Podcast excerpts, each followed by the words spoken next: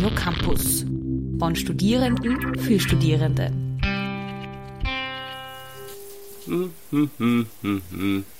Ah! Oh, was? Schon wieder Wahl? Radio Campus bei den ÖH-Wahlen 2021. Im Gespräch mit den acht antretenden Fraktionen auf Bundesebene. Acht Fraktionen kandidieren dieses Jahr bei der ÖH-Wahl auf Bundesebene und alle diese acht Fraktionen haben wir um ein Interview angefragt. Bei sechs von ihnen hat das auch sehr gut geklappt. Die Interviews hört ihr schon die ganze Woche auf Radio Campus. Doch zwei Fraktionen haben sich leider nicht mit uns getroffen.